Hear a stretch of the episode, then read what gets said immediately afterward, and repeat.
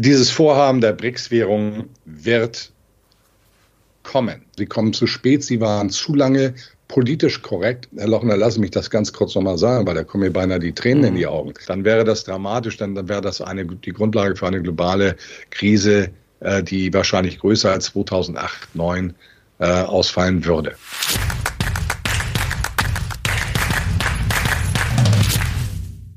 Servus Leute und herzlich willkommen in einem brandneuen Video auf meinem Kanal. Mein Name ist Mario Lochner und ich bin heute zurück mit einem hochkarätigen Gast. Er ist Börsenexperte und Chefvolkswirt der Netfonds AG. Herzlich willkommen zurück, Volker Hellmeier. Ich freue mich dabei zu sein. Hellmeier, sehr schön, dass Sie wieder auf meinem Kanal sind. Sie stehen ja für Klartext. Jetzt legen wir gleich mal los mit sieben schnellen Fragen, um die Zuschauer ein bisschen einzustimmen, was Sie heute erwartet. Ja oder nein? Sind Sie parat? Dann legen wir los. Steht der DAX am Jahresende höher als heute? Ja. Erleben wir tatsächlich bald eine BRICS-Währung? Ja. Ist der Dollar am Ende? Nein. Ist künstliche Intelligenz massiv überschätzt? Nein. Sind die Zinserhöhungen bei den Notenbanken durch? Nein. Fliegt uns die tickende Zeitbombe bei China bald um die Ohren? Nein. Und ist es für Deutschland schon fünf nach zwölf? Ja.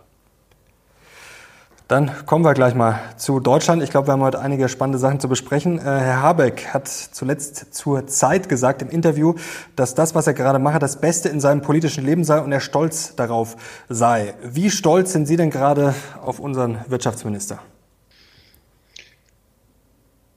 Ich bin weder stolz, äh, ich, bin der, äh, ich bin nicht stolz und ich bin in der Tendenz sehr, sehr ernüchtert, weil wir in meinen Augen die Komplexitäten im Wirtschaftsministerium in der Bundesregierung, der Bedingungen für den Standort Deutschland, den ökonomischen Standort und daran hält, äh, hängt die gesellschaftspolitische und politische Stabilität vollständig unterschätzen. Und die Punkte, mhm. die ich in unseren Interviews vor Monaten oder vor einem Jahr gemacht habe, wo ich die Risiken beschrieben habe, dann äh, diese Risiken sind ignoriert worden seitens der Politik, sondern man hat sich in Echokammern und Narrativen verfangen. Jetzt sind diese Risiken Realität, bittere Realität und sie nehmen in der Tendenz weiter zu.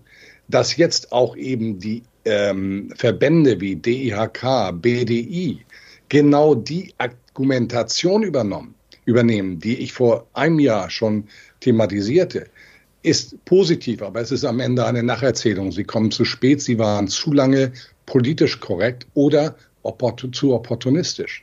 Und das schadet dem Standort.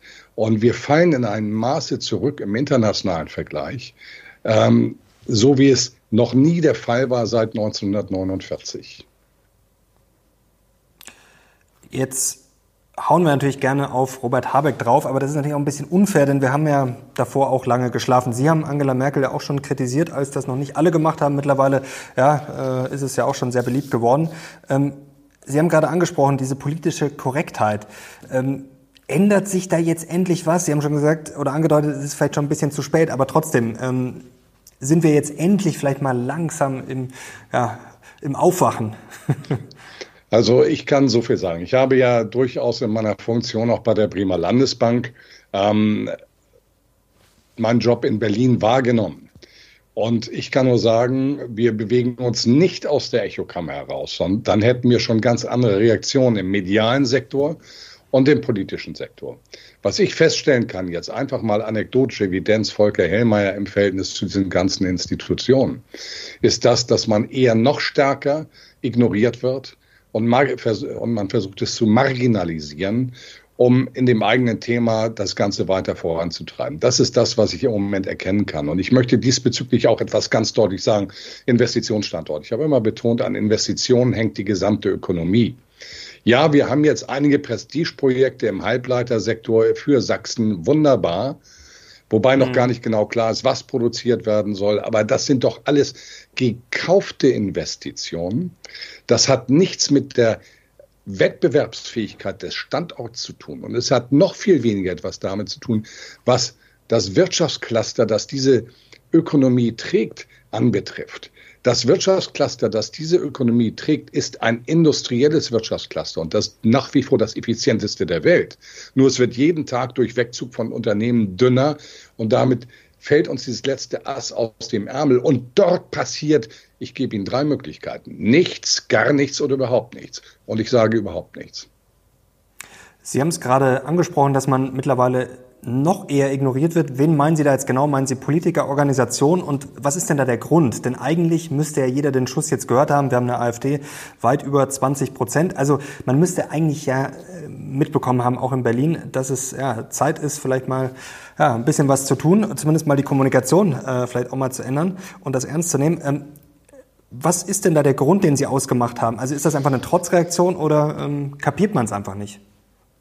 Ich glaube, ich bin der festen Überzeugung, dass es alles was mit ähm, intellektuellen Fähigkeiten und politischem Willen zu tun hat. Fakt ist, man nimmt sich ja nicht jetzt der Sache aus einer anderen Sichtweise an und erkennt daraus einen Handlungsbedarf, bestimmte Positionen zu verändern, sondern man geht den eigenen Weg weiter. Und wenn wir Richtung AfD schauen, das ist jetzt kein Pro oder Contra AfD, ist eine Feststellung, dann mhm. diskutiert man jetzt das Thema Verbot, obwohl es an sich von, von der Programmatik, soweit ich informiert bin, ist gar nicht erlaubt, denn Parteiverbote sind nur dann möglich, wenn die freiheitlich-demokratische Grundordnung damit gefährdet würde. Das steht hier ja nach meiner Kenntnis nicht im Raum. Also man geht weiter einen Weg, wo man an dem bestehenden Wahrnehmungen und Umsetzungen von Politik festhält. Das ist das, was wir hier derzeit sehen. Und es gibt ja nicht nur einen Volker Hellmeier, und ich will mich da auch nicht zu hoch hängen, äh, sondern es gibt diverse Menschen, die was von Ökonomie verstehen und auch bewiesen haben in der Vergangenheit mit guter Prognostik, dass sie diese Komplexitäten begreifen, um daraus die richtigen Entscheidungen ableiten zu können oder die richtigen Empfehlungen. Und äh, diese Personen haben in meinen Augen im Berliner Umfeld und auch im Brüsseler Umfeld äh, keine Chance, sondern das geht vorgeschriebene Wege. Jetzt haben Sie vor kurzem gesagt, die Situation in Deutschland spitzt sich zu. Wir lesen natürlich ständig Schlagzeilen nach dem Motto, die Unternehmen wandern jetzt ab. Ist es denn wirklich so schlimm oder ist das auch eher anekdotische Evidenz? Gibt es da auch harte Zahlen und Fakten, ja, dass da immer mehr Kapital abfließt und Unternehmen abwandern? Es gibt harte Daten und Fakten und die sollte man nicht kleinschreiben. Ich habe als Beispiel jetzt in unserem Hellmeier-Report, der kostenlos ist, Hellmeier-Report, ähm, in dieser Woche am Montag äh, äh, nochmal beschrieben. Wenn wir uns anschauen, wir nehmen nochmal die Diskussion der zweiten Hälfte der Zehnerdekade in diesem Jahrtausend auf, nicht, wo man sagte, oh Gott, China kauft Deutschland auf. Das waren im Jahr äh, Investitionsvolumina von 12 Milliarden in der Spitze, um die 12 Milliarden zu diesem Zeitpunkt. Und äh, diese Zahlen sind runter jetzt auf 2 Milliarden Euro. Und daran erkennen wir, dass der Investitionsstandort Deutschland für China zunehmend irrelevant wird. Gleichzeitig haben wir aber jetzt Investitionen deutscher Unternehmen in China in der Größenordnung von 11 Milliarden. Und äh, das ist genau Ausdruck, dass Unternehmen mit ihren Füßen abstimmen. Das heißt ja nicht, dass sie unter Umständen Deutschland vollständig verlassen als mit Produktionsstandort, sondern sie verändern die Produktionsstandorte. Man ist weiter in Deutschland, aber dort wird geschliffen, woanders wird aufgebaut. Und es geht immer um das Thema Kapitalstock. Ich, Herr Lochner, lassen mich das ganz kurz nochmal sagen, weil da kommen mir beinahe die Tränen mhm. in die Augen. Wirtschaft hängt an dem Begriff Investition. Kapitalstock, die Summe aller Unternehmen und dort darüber werden alle Einkommen generiert. Und wenn wir es zulassen, dass dieser Kapitalstock, weil unsere Standortbedingungen, Wettbewerbsbedingungen nicht mehr gegeben sind, schmaler wird, dann gibt es für alle auch für den Staat, weil der Staat generiert auch seine Einkommen darüber, äh, ein Verkleinerungsprozess, der zu sozialen Spannungen, gesellschaftspolitischen Spannungen und politischen Spannungen führen wird. Das ist nicht eine Frage des Ob, das ist ein physikalisches Gesetz von Ökonomie, das in Politik hineinwirkt. Und das macht mich ehrlich, das, das erschüttert mich, dass wir gerade vor dem, vor der dem Hintergrund der eigenen Historie 1929, 32, Folge 1933 diese Kenntnisse mit einer Ignoranz strafen, die in meinen Augen Ausdruck einer nicht gegebenen Intellektualität der Bewertung der, der, der derzeitigen Lage darstellt. Jetzt hat Herr Habeck im Zeitinterview auch gesagt, man könne die ja, Lage oder die Geschichte von Deutschland auch stark erzählen. Da hat er natürlich recht. Also uns jeden Tag schlecht reden, äh, macht es natürlich auch nicht besser. Aber ist Ihre These jetzt mit diesem Kapitalstock, wenn der immer kleiner wird, dass dann gar nichts mehr da ist, um sozusagen neue Geschäftsmodelle, neue Unternehmen, wie auch immer zu schaffen? Also sind wir dann auf dem Weg zum Industriemuseum, wenn es so weitergeht? Das ist in der Tat der Fall. Wir haben ohnehin ja schon sehr viel verschlafen. Äh, denken Sie daran, Herr Lochner, ich habe seit 2014 gefordert, dass wir ein IT-Airbus brauchen in Europa, nicht nur in Deutschland, sondern es ist ein europäisches mhm. Thema. Hat was mit Schutz von äh, intellektuellem Eigentum zu tun, hat etwas mit Zukunftsthemen zu tun. Und was ist denn passiert? Jetzt bauen wir ein paar Halbleiterwerke, aber das ist doch nicht die Lösung. Die Lösung ist, dass wir ein Hardware- und Softwareprogramm brauchen, das historisch einmalig ist, vergleichbar zum Airbus. Tom Enders hat das damals als ERD-Chef übrigens auch gefordert in der Phase, nachdem über die Snowden-Geschichte klar wurde, dass hier die Sicherung unseres intellektuellen Eigentums, damit der Zukunftsfähigkeit des Standorts nicht gewährleistet ist vor dem Hintergrund des Vertrauens in die USA. Ich mache den USA übrigens dabei keinen Vorwurf. So sehe ich in den USA, würde ich diese Position auch ausnutzen. Das ist etwas ganz Menschliches und Verständliches vor dem Eindruck auch von America First. Nur wenn wir sagen von uns aus Europe Last, dann ist das für die mhm. Standortbedingungen nicht positiv. Ich habe nochmal dann mit der deutsch-schwedischen Handelskammer in Stockholm eine Veranstaltung vor einigen Jahren gehabt, wo alle CEOs von den großen skandinavischen Unternehmen dabei waren. Und wo ich das auch nochmal forderte, ist auf einen sehr positiven Boden gefallen. Das heißt, die Unternehmen sind dazu bereit, eine eigenständige Struktur aufzubauen. Aber es findet nicht statt im politischen Rahmen, weil der muss das Ganze mit wesentlich anschieben, so wie bei Airbus auch, denn das ist eine teure Veranstaltung. Das ist eine, die eine Investition ist und unser intellektuelles Eigentum sichert und uns dann auch eine Kompetitivität international erlaubt, die uns wieder in die vorderen Ränge spült und nicht auf die hinteren verweist. Wo fließt eigentlich das ganze Kapital hin? In die USA jetzt, auch nach Asien? Also Wer wir, sind die Gewinner? Die Gewinner sind eindeutig die Länder erstens. Und das ist natürlich wieder ein politisch inkorrektes Thema, die an den Interventionen, äh, Sanktionen gegen Russland nicht teilnehmen. Äh, oder die eine andere Grundpositionierung haben. Die USA sind wirklich Gewinner und ich muss die USA jetzt auch mal loben an dieser Stelle. Ich habe immer, rede immer von Aristoteles, das ist Strukturaufbau, Industriestrukturaufbau. Ja, mit, die, über die Mittel kann man diskutieren, sie sind alle nicht WTO-konform, aber dort wird jetzt eine Struktur aufgebaut und hier wird sie abgebaut. In Taiwan wird sie auch abgebaut. So, es, es verschieben sich damit die Gewichte. Aber in Deutschland unser industrieller Sektor und in Europa, das war doch das Paradepferd. Und wenn wir unser Paradepferd ausmustern, aber kein anderes Paradepferd haben, was ist denn dann die Antwort? Dann sind wir, genau bei dieser Kapitalstockfrage. Wo ist Deutschland denn attraktiv? Ja, wir haben die höchste Bürokratie, da führen wir, aber da sollten wir nicht führen. Wir haben die höchsten Steuern, ja, da sollten wir nicht äh, führen. Wir haben eine Infrastruktur, die marode ist. Wir haben eine IT-Infrastruktur, die international im Vergleich äh, nachrangig ist also wenn ich diese ganzen Dinge zusammenfasse, keine Energieversorgungssicherheit, keine Energiepreislichkeit, äh, keine Wettbewerbsfähigkeit bei Energiepreisen. Und dann schauen wir jetzt mal Richtung Japan. Japan hat jetzt gerade mit BIP-Daten 6% aufs Jahr hochgerechnet, 1,5% im Quartalsvergleich, im zweiten Quartal. Massiv positiv überrascht. Packen wir das ins Verhältnis zu Deutschland. Was ist der Unterschied denn zwischen Japan und Deutschland und äh, der Europäischen Union? Der Unterschied ist, dass Japan sanktioniert auf dem Papier, aber faktisch über Sachalin mit Discounts Öl und Gas aus Russland bezieht. Das heißt, sie, das ist eine Sanktionspolitik, die es gar nicht gibt, faktisch in Japan, in diesen Dingen. Und das ist ein komparativer Unterschied. Und deswegen hat Herr Derks jetzt auch als stellvertretender Hauptgeschäftsführer vom DIHK, vom Deutschen Industrie- und Handelskammertag, gesagt, es geht um das Thema Energie, Versorgungssicherheit, die bei uns nicht nachhaltig gewährleistet ist, und Energiepreislichkeit. Energie ist das Elixier der wirtschaftlichen Entwicklung der letzten 300 Jahre, also der Zugang, die Versorgungssicherheit und die Preislichkeit und die Optimierung der Energieträger. Das ist die Grundlage des gesamten Wohlstands und Fortschritts der letzten 300 Jahre. Und wenn wir glauben, in Europa das Rad einfach ignorieren zu können, das im Grunde genommen alle Riemen antreibt, dann werden wir hier ein Erwachen haben, äh, das dass die jetzige Situation, die wir haben, die durchaus prekär ist und strukturell in meiner Meinung prekärer als vieles wahrnehmen wollen, dass die jetzige Situation gegenüber der, die auf uns zukommt, noch sehr angenehm ist. Haben wir uns da diplomatisch, politisch ja, ziemlich dumm angestellt. Sie haben Japan gerade als Beispiel gebracht. Jetzt gibt es ja spannende Statistiken, dass zum Beispiel Deutschland exportiert, ja, nicht mehr nach Russland so wirklich oder nicht mehr wirklich viel, aber komischerweise in die Nachbarländer, da schießen die Exporte nach oben.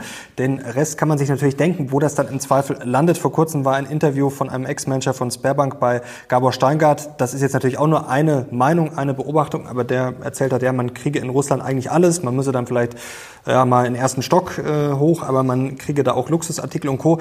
Also haben wir uns da im Endeffekt in beide Knie selber geschossen, wenn man das jetzt mal so ausdrücken will? Ja, ist die Antwort. Und ich will ein Beispiel nennen. Wir nehmen die Historie. Der Iran wird seit 40 Jahren sanktioniert. Insbesondere von den USA, aber dann auch in, mit Mithaftung dritter Länder. Im Iran konnten sie jedes amerikanische Produkt, das aktuell verfügbar war, immer bekommen. Nicht die europäischen übrigens, aber die amerikanische schon. Und deswegen sollten wir unsere Naivitäten, die in der Politik sehr ausgeprägt sind, überdenken. Unsere Politiker in Brüssel, in Berlin, in Paris, in Rom, in Madrid, in Helsinki, in Wien haben eine Aufgabe. Schaden für, die eigene, für das eigene Land, die eigene Bevölkerung abzuwenden. Nichts anderes. Das ist ihre primäre Aufgabe. Alle anderen Aufgaben sind sekundär. Das ist ihre primäre Aufgabe. Und mein Eindruck ist im Moment, dass wir in Europa diesen Aufgaben nicht im erforderlichen Maße im Vergleich zu allen anderen wesentlichen Wirtschaftsnationen und großen Ländern nachkommen. Und auch das macht mich traurig. Ich rede hier nicht dem Nationalismus das Wort, sondern dem Begriff Verantwortung. Das ist ein riesiger Unterschied. Verantwortung. Wie viele Unternehmen, Familienunternehmen gehen jetzt pleite, obwohl sie daran überhaupt nicht schuld sind an diesen ganzen Entwicklungen, nur weil wir im Grunde genommen Loyalitäten leben, die nicht notwendigerweise die primäre Loyalität gegenüber dem eigenen Standort in den Vordergrund stecken, stellen. Kommen wir gleich zur Börse, schließen wir das Thema langsam ab. Jetzt nehme ich einmal die Pro-Habeck-Position ein. Wir wollen ja mhm. noch ein bisschen uns hier ja. gegenseitig herausfordern.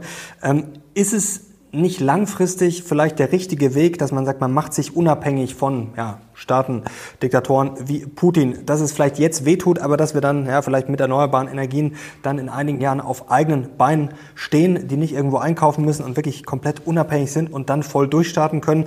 Gutes Beispiel ist ja auch Saudi-Arabien. Da meckern ja gerade viele, oh, die machen den Fußball kaputt und kaufen da alles auf. Aber ja, man kauft ihnen natürlich auch das Öl ab. Also muss man da nicht irgendwie weiterdenken und vielleicht sich dann für die Zukunft stark machen? Auf jeden Fall.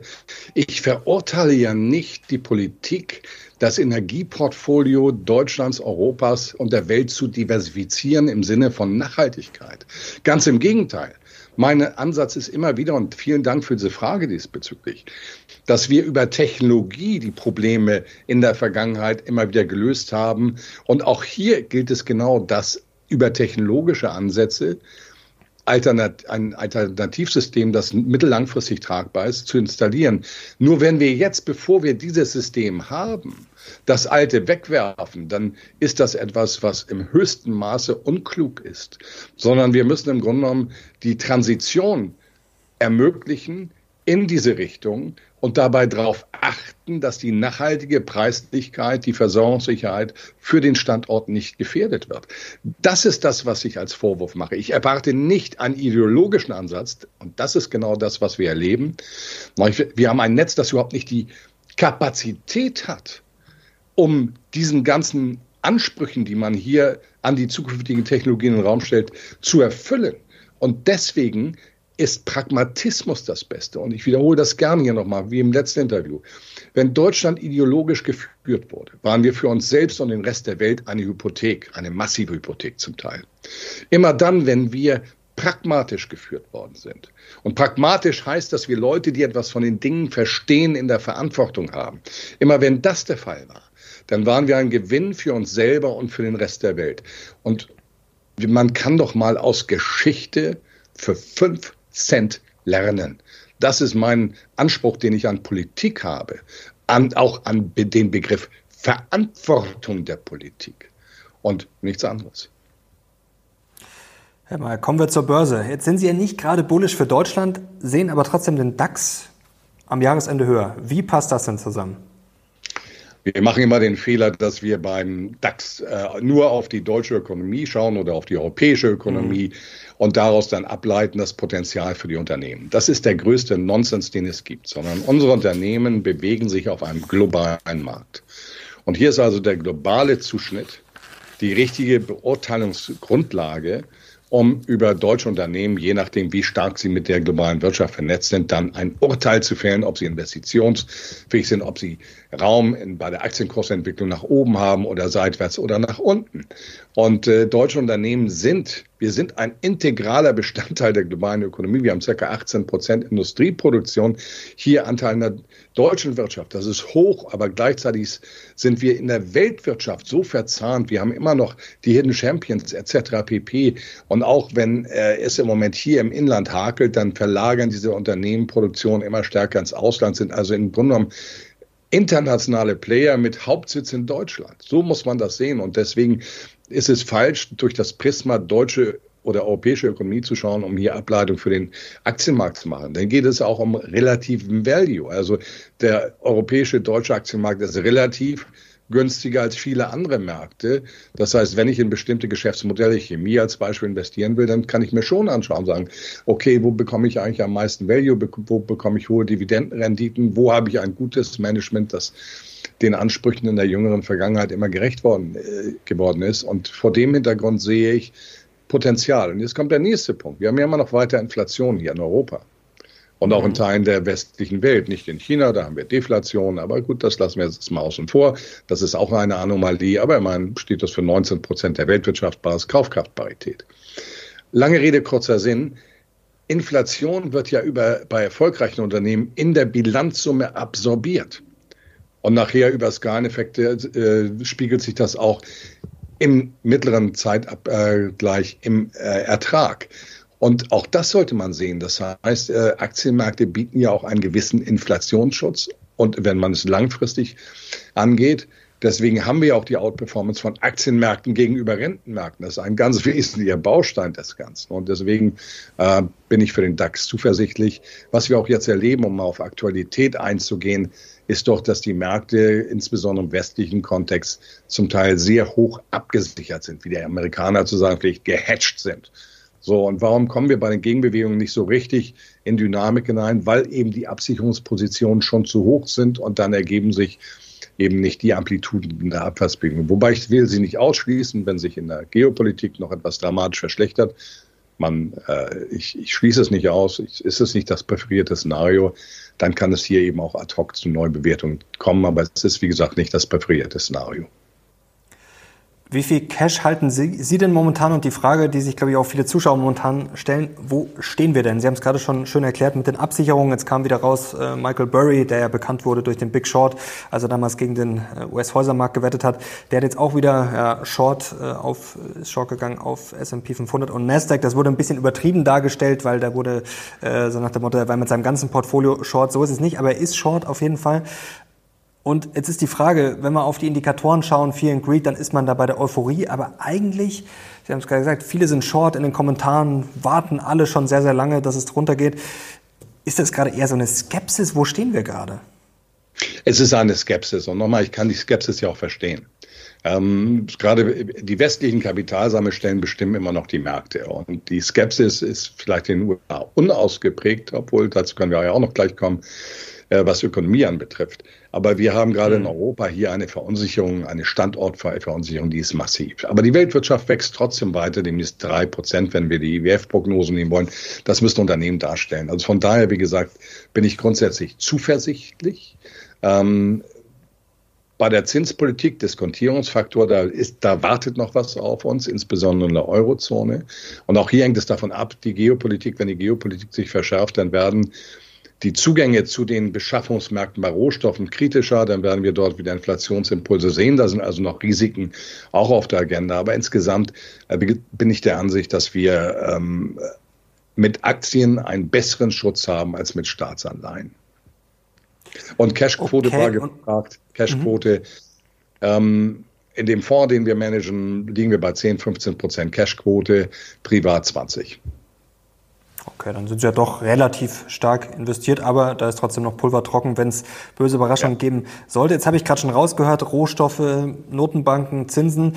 Ähm, haben Sie dieses Reflation-Szenario auf dem Schirm, also dass die Inflation dann doch, wie wir das ja aus den 70ern kennen, erst hoch, dann runter, dass es vielleicht doch wieder hochgeht, gerade weil die Wirtschaft ja auch noch brummt. Sie haben es gerade angesprochen, die Weltwirtschaft wächst. In den USA ja, ist das bislang auch äh, nicht wirklich äh, runterzukriegen. Ähm, Rechnen Sie damit, dass die Inflation wieder zurückkommt und dass die Zinsen, Sie haben es ja vorhin schon angedeutet, weiter steigen werden? Es hängt davon ab, welche Politikansätze wir hier fahren werden. In äh, Europa, wenn wir, wir, hier müssen wir über Regionen reden. Das Inflationsbild ist im Moment sehr heterogen. Wir sehen also, mhm. haben lange Zeit die letzten Monate in den Emerging Markets im globalen Süden deutlich feine Inflation gesehen, äh, teilweise auf Niveaus unter zwei Prozent. Jetzt zuletzt auch Indien wieder deutlich höher. Also da gibt es im Moment schon wieder Verwerfung, das Sand im Getriebe. Ähm, Europa, USA kam runter, USA stärker, weil sie auch nicht das Energiepreisproblem haben. Nochmal unser Preis. Strom 300 Prozent höher, Gas 400 bis 500 Prozent höher als in den USA, obwohl er gesunken ist. aber der relative Vergleich ist entscheidend.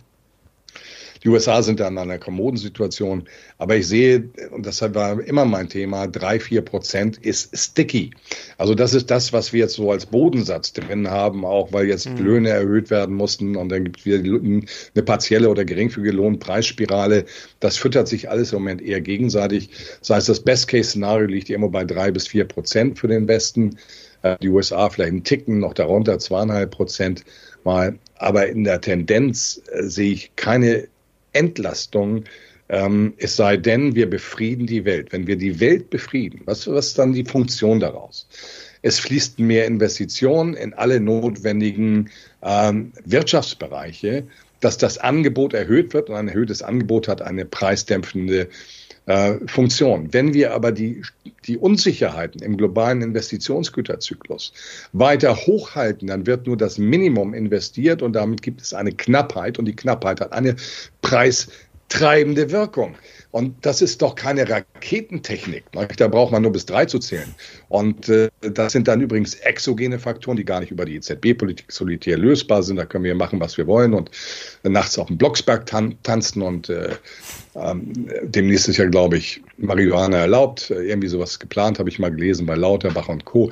All diese Dinge können wir machen, aber dann sind wir eben auch Opfer dieser internationalen Investitionsgüter.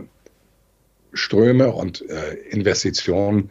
Und da sehe ich das größte Risiko, dass wir also nicht adäquat investieren. Das waren auch die Bottlenecks, die wir vorher hatten. Die kommen alle aus einem Capital Underinvestment, aus einer aus zu geringen Investitionen seit 2017 und das hält bis heute an. Und das ist ein Kernrisiko.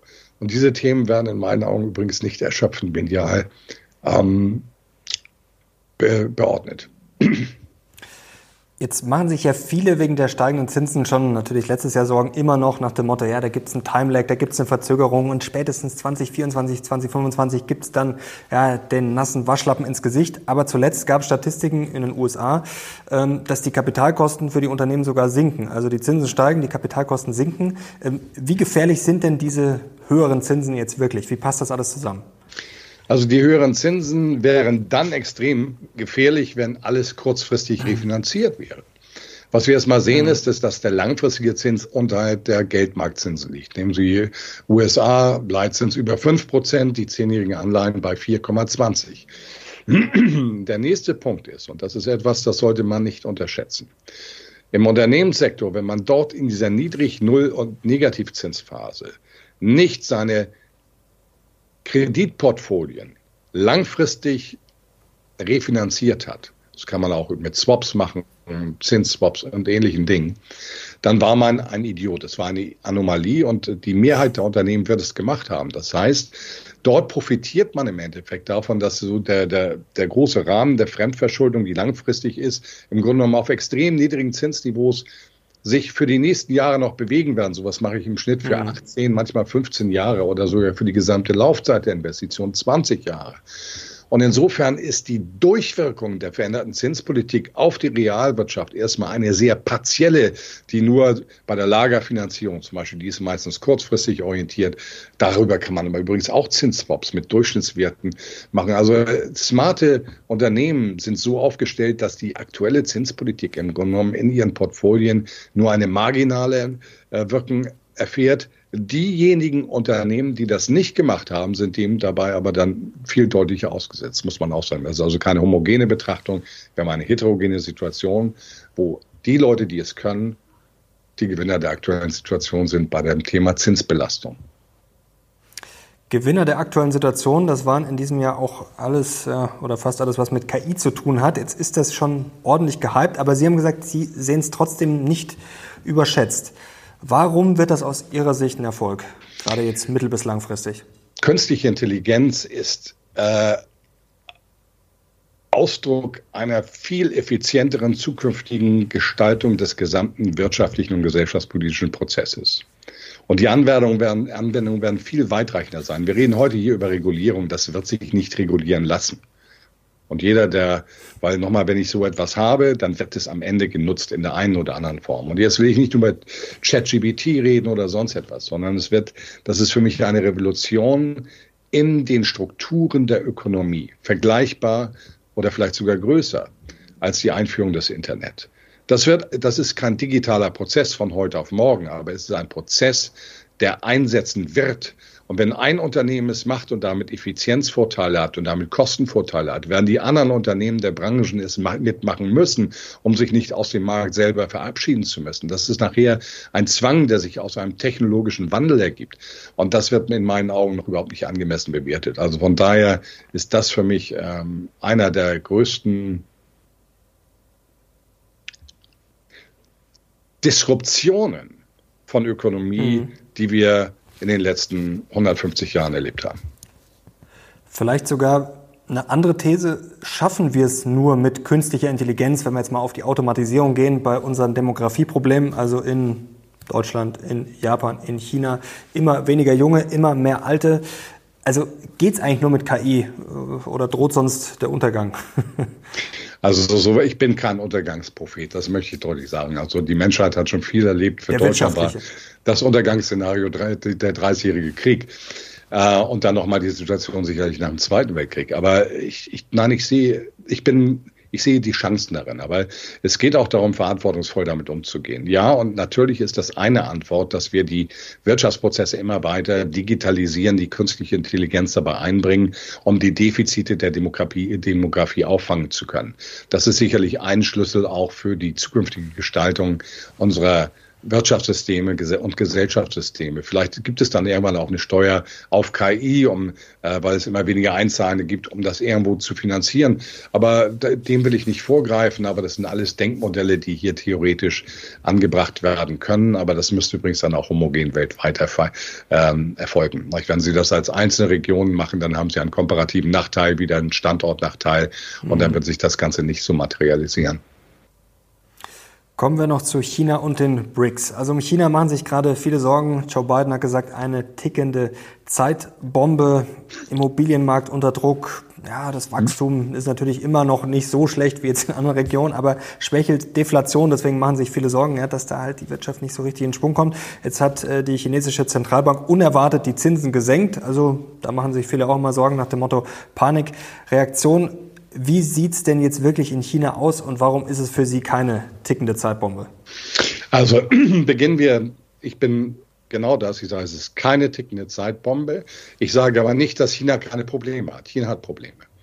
Der gesamte Immobilienbausektor mit daran anschließenden Gewerken gibt Zahlen. Kreichser Bank hat da jetzt eine wunderschöne Statistik rausgebracht, ist immer noch zu groß. Der liegt bei 24 Prozent der Gesamtwirtschaftsleistung. In Indien liegt er bei 21, 22, in Deutschland, Großbritannien, Brasilien bei 19, in den USA bei 18 Prozent.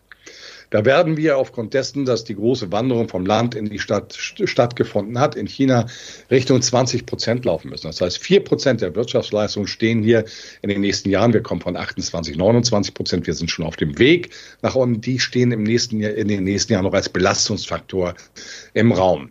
Ähm, Warum ist es keine tickende Zeitbombe?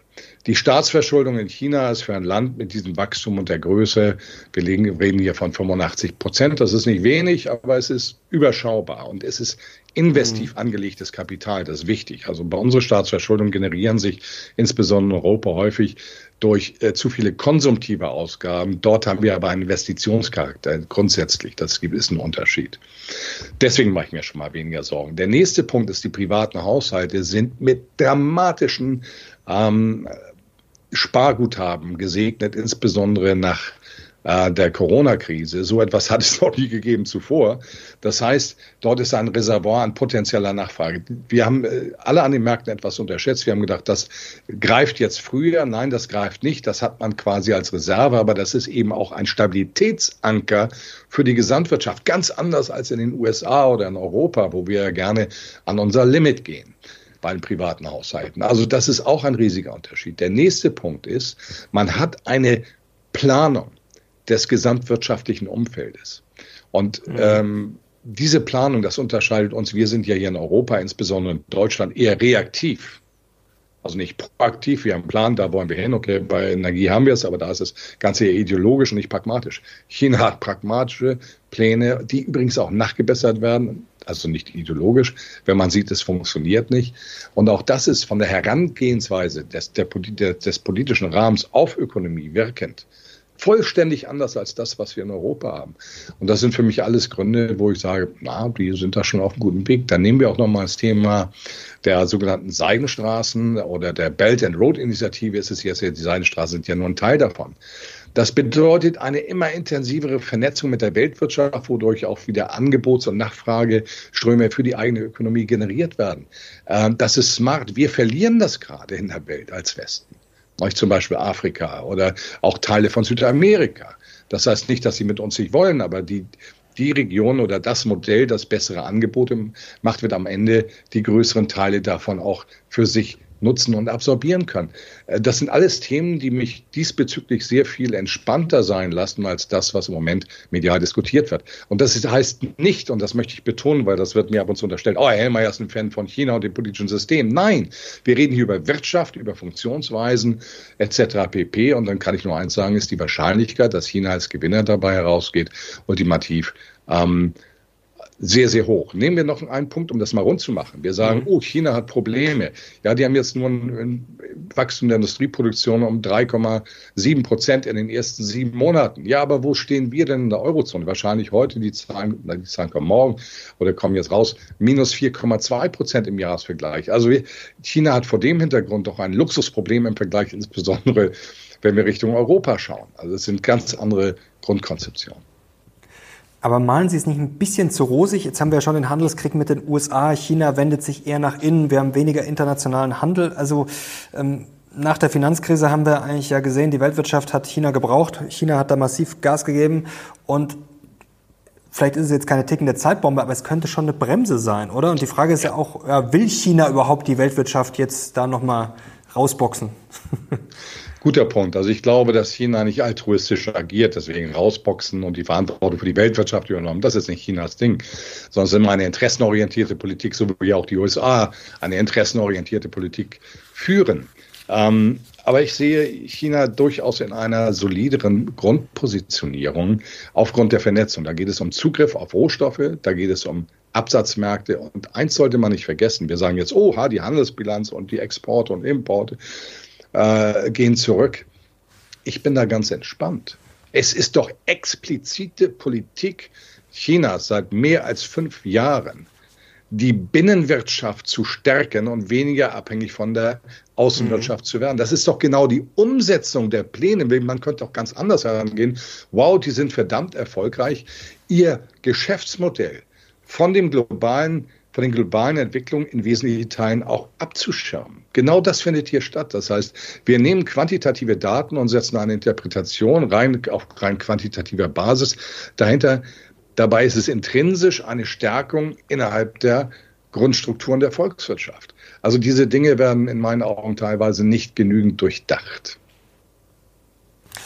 Okay, durchdacht ist gerade oder wird gerade einiges bei den ähm, BRICS. Da gibt es ja jetzt das große Treffen in Südafrika vom 22. bis 24. August.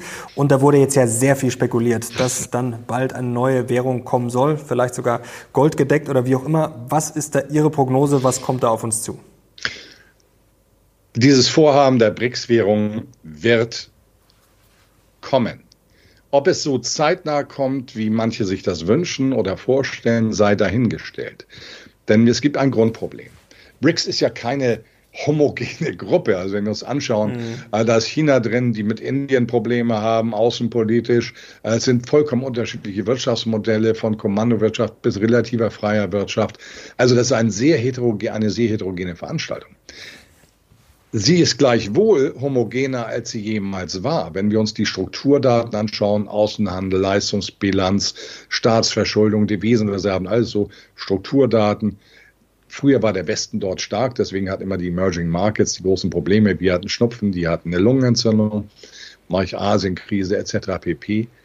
Heute hat der Westen die schwächeren Strukturdaten und der globale Süden bessere Strukturdaten in einer Gesamtschau bei wenigen Ausnahmen als der Westen. Und das führt dazu, dass aufgrund eben auch des der Rule-Based Order der USA, Rule-Based, die USA setzen die Regeln, halten sich nicht selber dran, gegen die gesetzesbasierte Ordnung, die man im globalen Süden verankert haben will, weil das schützt auch den Kleinen gegenüber dem Großen, wenn er berechtigte mhm. Interessen hat. Das entspricht ja eigentlich auch unserem europäischen Verständnis. Denn das wirft dann wieder Fragen zu dieser Position der USA auf. Aber das will ich nicht zu weit führen. Aber das eint diese ganze Veranstaltung. Sie wird wachsen. Sie ist ökonomisch bedeutender als der Westen. G7 fällt vor dem Hintergrund vor BRICS-Treffen äh, wird, wird G7 zurückfallen an Bedeutung. Weil auch in den BRICS-Ländern ja die gesamten Rohstoffressourcen, die, den größten, der größte Teil der Rohstoffressourcen etabliert ist. Das heißt, wenn die irgendwann sagen, so jetzt haben wir von euch im Westen die Schnauze voll und jetzt sanktionieren wir euch mal, losgelöst von den Regeln der WTO, was wir gerne mit diesen Ländern machen, dann gnade uns mal Gott. Also da haben wir äh, meines Erachtens nach wie vor eine asymmetrische Wahrnehmung der Realität. Und diese asymmetrische Wahrnehmung tut uns nicht gut. Man ist sich dessen dort bewusst und man will dieses Modell, das in den letzten Jahrhunderten von Kolonialismus bis, äh, bis zu der US-Politik in der heutigen Ausformung immer eine Benachteiligung der Interessen dieser Länder war. Mit diesem System will man abschließen. Und das heißt jetzt wieder nicht, dass er immer sagt, oh, ist ein BRICS-Fan, sondern es ist die Beschreibung der Lage, die für uns notwendige Handlungsmaximen in Europa, in Deutschland erforderlich macht, um unserem Standort und unseren Menschen vor Ort keinen Schaden zuzufügen. Darum geht es. Es geht nicht darum, ob ich die System Systematiken gut oder schlecht finde, sondern es geht darum, realistisch die Potenziale zu bewerten, um daraus für mich Handlungsmaximen abzuleiten. Das ist das Einzige, was verantwortungsvolle Politik übrigens zu tun hat.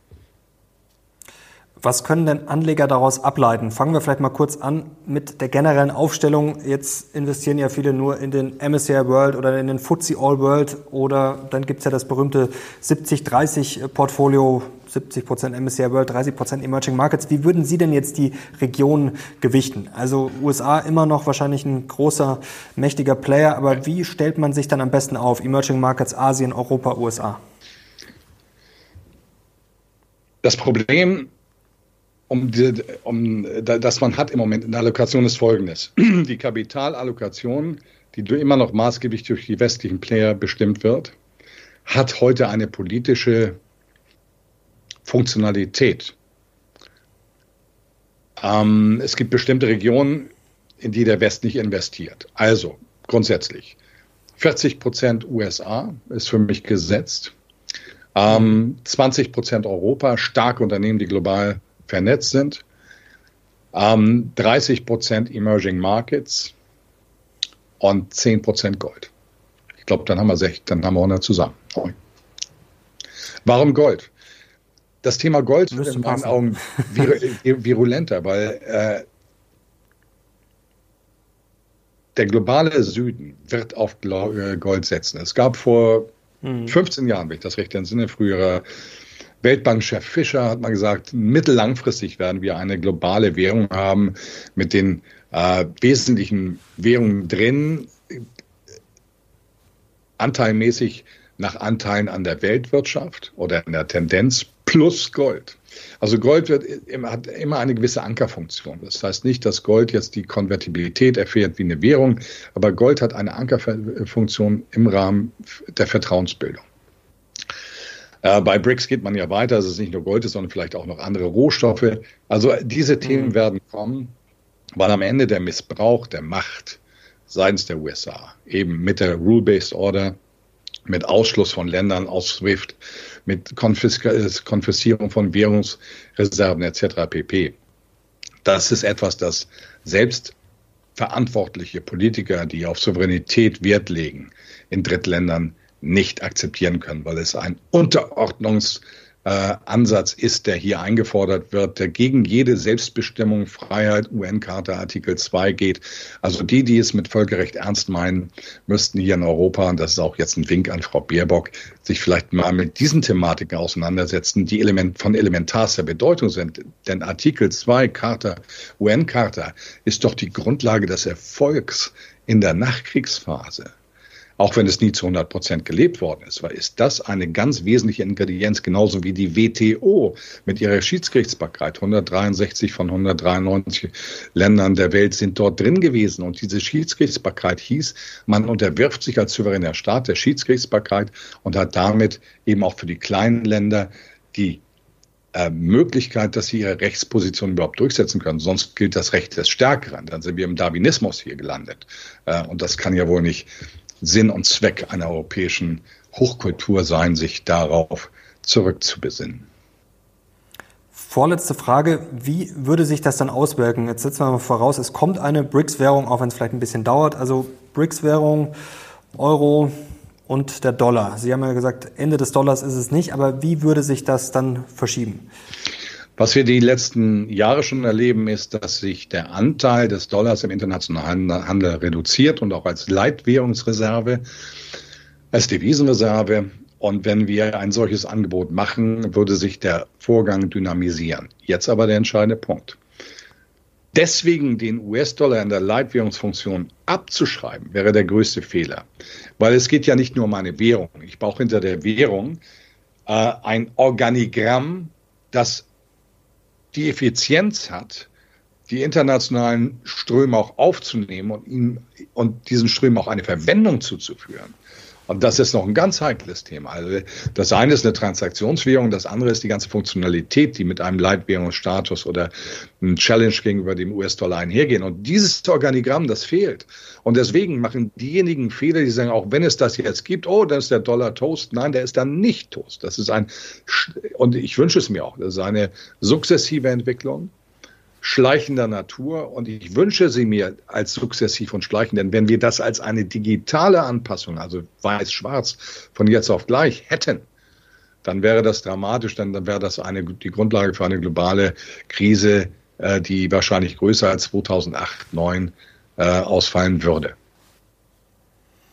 Helmer, das wollen wir nicht hoffen. Letzte Frage. Was müsste denn konkret passieren, damit Sie wieder optimistisch für Deutschland sind und dass Ihnen nicht mehr, wie Sie es vorher gesagt haben, fast die Tränen kommen?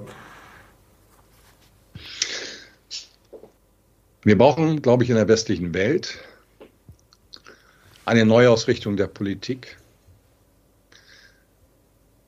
die unserem tatsächlichen Status entspricht, nämlich von 80 Prozent der Weltwirtschaft auf jetzt circa 35 Prozent, dass man eine multilaterale Welt aufbaut, dass man Körper wie die WTO wiederbelebt, dass sie wirklich ihrer Schiedsgerichtsbarkeit nachkommen können, dass damit Gerechtigkeit etabliert wird und vor allen Dingen, dass wir diesen Ukraine-Krieg beenden. Und dabei die Historie seit 1989 mit in Betracht ziehen und die Fehler, die sowohl auf der einen als auch auf der anderen Seite gemacht worden sind, um den Menschen vor Ort Zukunft und Perspektive zu geben aber um auch der globalen Welt die damit verbundenen Risiken zu entziehen. Und dann sind wir bei Investitionen, dann haben wir einen, insgesamt eigentlich wieder einen, einen Zuschnitt, der eine hohe Zuversicht ermöglicht. Denn was haben wir denn auch? Wir, die ganzen Infrastrukturprojekte sind auf Eis gelegt, Billionen wegen der äh, geopolitischen Lagen. Wir haben die grüne Transition. Das sind alles Wachstumsprojekte äh, unter dem Aspekt Nachhaltigkeit, Aristoteles, die dann zuversichtlich machen. Aber da sind wir derzeit noch nicht. Ich wünsche mir das von Herzen als Mensch, als Humanist und der den Werten, den wirklichen Werten Europas und der westlichen Welt und der Aufklärung verpflichtet ist. Herr Hellmeier, herzlichen Dank für Ihre Worte und für Ihren Klartext. Hat wie immer großen Spaß gemacht. Ich bedanke mich bei Ihnen. Und ich bedanke mich bei euch fürs Zuschauen. Ich hoffe, euch hat es gefallen. Und wenn ihr Herrn Hellmeier wieder sehen wollt, gerne Daumen hoch und natürlich Kanal abonnieren, um nichts mehr zu verpassen. Danke Ihnen, danke euch. Wir sehen jetzt raus. Bis zum nächsten Mal. Ciao.